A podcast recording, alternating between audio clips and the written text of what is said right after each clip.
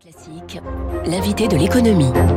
7h15, bonjour Dominique Tillot. Bonjour. Vous êtes le directeur général de la Compagnie des Alpes, leader mondial des domaines skiables. Alors ce n'est plus tellement la saison de faire du ski. Peut-être on peut encore, non, il y a encore un peu de neige, non, sur euh, certaines pistes? Absolument, sur, Ouais. sur certains glaciers, il y a encore une, Bon. une petite activité, mais qui reste marginale au, Ouais. au regard de l'année, bien sûr. Voilà, mais la Compagnie des Alpes, c'est aussi le parc Astérix, c'est aussi Walibi, le Futuroscope, le musée Grévin. C'est de cette partie-là que l'on va parler, puisque c'est la plus directement concernée par la réouverture depuis maintenant euh, 15 jours. Comment ça se passe justement dans, dans les parcs de la Compagnie des Alpes Ben, ça se passe euh, très bien. On a ouvert euh, au Benelux, euh, Pays-Bas et, et Belgique depuis depuis le 8 mai. On était au maximum euh, possible, euh, maximum de la jauge, dont, euh, dont complet. Euh, on a ouvert il y a une semaine euh, en France et notamment le parc Astérix, si je citais cet exemple-là, euh, ou Walibi Rhône-Alpes ou Futuroscope, notamment au parc Astérix où on a été euh, on a été complet quasiment euh, Mm. depuis euh, depuis l'ouverture euh, sur les week-ends. Les réservations sont très bonnes, les hôtels sont fully booked, complètement euh, complètement réservés pour les les, les, Mm. les week-ends qui arrivent. Euh, donc euh, on retrouve bien cet effet terrasse un peu, c'est-à-dire on Ouais. a envie de terrasse, on a envie de restaurant, on a Ouais. envie de sortir, de loisirs, euh, de vivre des émotions ensemble et de les partager. Et donc dimanche, pour le premier tour des régionales, il y avait du monde dans le parc. hein. Il y avait du monde dans le parc, mais un petit peu moins euh, que le samedi euh, pour cause d'élections. Bon, Euh, si on fait le bilan de l'année pour la Compagnie des Alpes, quand même, c'est, on va dire, c'est catastrophique. On va pas se, on va pas se mentir. 93% de chiffre d'affaires perdu. C'est, c'est plus que la moyenne de l'économie française. 800 millions d'euros perdus, pardon, pour la Compagnie des Alpes depuis le début de la crise. C'est pratiquement une année de chiffre d'affaires qui, qui s'est évaporé. hein. Ah mais absolument, absolument. Ça a été, euh, ça a été extrêmement compliqué. On a pu euh, à la fois bénéficier euh, d'aide de l'État et puis euh, euh, très partiel, hein, vu les vu les masques que, que vous venez d'indiquer, et puis à la fois euh, des efforts qui ont été faits par tous les collaborateurs pour à la fois réduire les coûts et à la fois ne pas obérer la capacité à, à bénéficier de la reprise. Donc euh, c'est l'alliage des deux qui a permis de qui a permis de de, de passer cette euh, cette crise et Ouais. puis la, la confiance de nos actionnaires bien sûr. Euh, vous allez nous expliquer tout à l'heure euh, euh, ce que ça remet en cause éventuellement en termes d'investissement, parce qu'il y a quand même beaucoup de projets, euh, notamment via une augmentation de capital que vous avez lancée. Mais tout d'abord, je voudrais vous faire réagir euh, à ce qui est l'actu de ce matin. Vous avez vu, c'est ce projet de rapport du GIEC euh, qui doit être publié au mois de février et qui nous, qui nous, qui nous présente des, des perspectives assez catastrophiques. Et ça va directement impacter le business, notamment de la montagne, qui a déjà concentré l'essentiel des pertes chez vous la saison dernière, mais pour les raisons Covid. Mais alors, demain, la montagne, l'activité montagne, sous un horizon de 10 ans, 15 ans, 20 ans, Dominique Tillot, est-ce qu'il faut se préparer à l'idée qu'il n'y ait plus de neige dans les massifs français? Non, je pense qu'il n'y aura pas. euh, la neige ne va pas disparaître. Simplement, un certain nombre de stations de basse ou moyenne altitude Ouais. peuvent être euh, en difficulté euh, sur euh, sur l'accès à la neige, euh, j'allais dire. Et puis euh, et puis également, le sujet se pose sur les glaciers.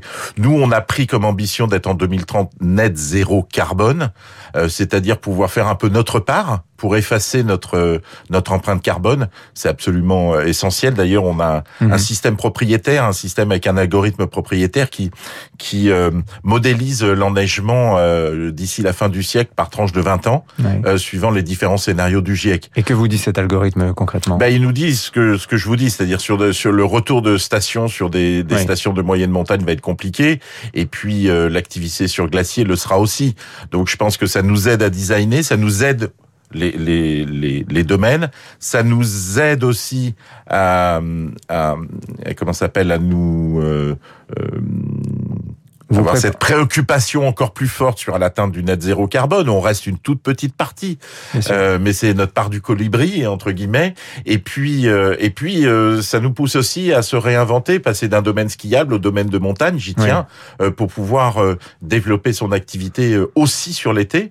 Pour laquelle euh, nous avons une ambition a- a- assez forte. Et, Ah bah oui, et on peut le dire, puisque vous, vous, vous pensez pouvoir euh, réaliser un tiers du chiffre annuel de, de la Compagnie des Alpes d'ici 10 ans. Un tiers, c'est beaucoup. hein? Pour la partie domaine de montagne, oui, Oui. je pense que c'est quelque chose qui va se co-construire avec euh, les municipalités concernées. Ouais. Euh, et puis, il faut inventer ce modèle-là, euh, Ah oui. réinventer ce modèle-là. On n'a pas la martingale, mais euh, je pense que si on s'y met pour de vrai, on doit pouvoir y arriver. Sortie de la randonnée l'été en montagne, qu'est-ce que l'on peut faire, Dominique Tillot Parce qu'il faut, il faut attirer les familles, il faut attirer les jeunes. Bien sûr. Ça n'est pas évident quand même, c'est un vrai challenge. Comment, quelles sont les pistes? Non, il y, a, il y a beaucoup d'activités. On peut faire des spas nature en altitude, on peut faire euh, sur certains lacs euh, des activités nautiques, on peut faire du mountain kart, on peut faire du VTT électrique, euh, pour qu'il y en ait pour toute la famille. Et c'est ça qui, même pour des personnes qui connaissent pas entre guillemets les codes de la montagne, il faut pouvoir rendre accessible Mhm. en se disant il n'y a pas que la randonnée euh, en montée, et ce qui est toujours compliqué pour Mhm. des adolescents. Alors, on a parlé de cette année extrêmement difficile. Est-ce que vous allez malgré tout continuer à investir dans le parc Compagnie des Alpes Oui, vous l'avez mentionné, euh, nos, actionnaires euh, nous, nous ont fait confiance, et notamment par une augmentation de capital. Oui, l'enjeu, c'est de rétablir rapidement la croissance qui était la nôtre, à minima, euh, avant la crise. Et donc, c'est c'est un métier avec une certaine intensité capitalistique, nous l'assumons.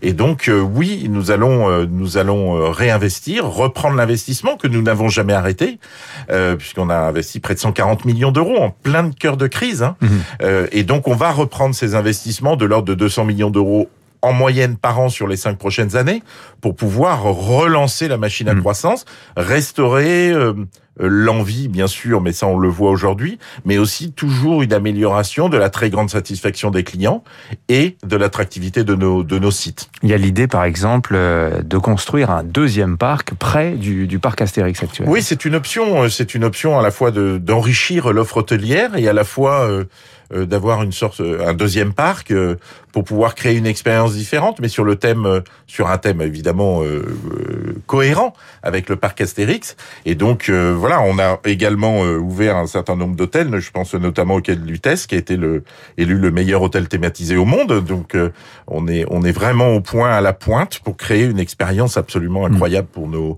pour nos visiteurs. Le parc Astérix, vous le voyez potentiellement comme un concurrent capable de rivaliser d'égal à égal avec Disneyland qui est de l'autre côté de la région parisienne?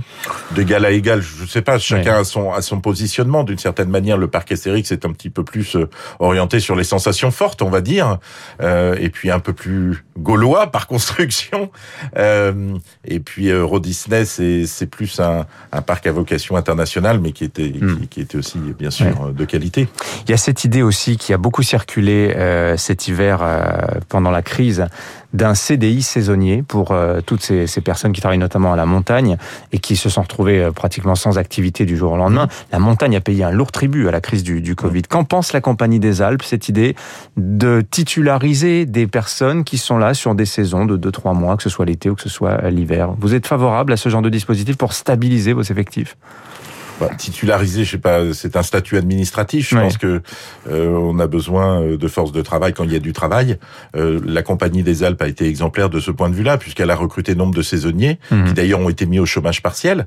Euh, mais vous le savez, comme vous le savez, ça a un coût euh, net pour l'entreprise, hein, de l'ordre de 15% de la masse salariale. Euh, mais c'est en responsabilité, c'est en acteur du territoire que nous l'avons fait. C'est aussi euh, par fidélité aussi par nos saisonniers qui viennent qui viennent euh, d'année euh, année après année et qui ont d'autres activités euh, en dehors de la, la pure saison de ski, le cœur de saison de ski. Donc la titularisation, je ne sais même pas si beaucoup d'entre eux sont très intéressés puisqu'ils ont Mhm. d'autres activités. Merci Dominique Tillot d'être venu nous voir ce matin, le directeur général de la Compagnie des Alpes. Le parc Astérix, donc, euh, qui, qui, je l'espère pour vous, va faire un, un bel été. Merci, bonne journée. Bonne journée. 7h23 dans un instant. Les titres de la presse, David.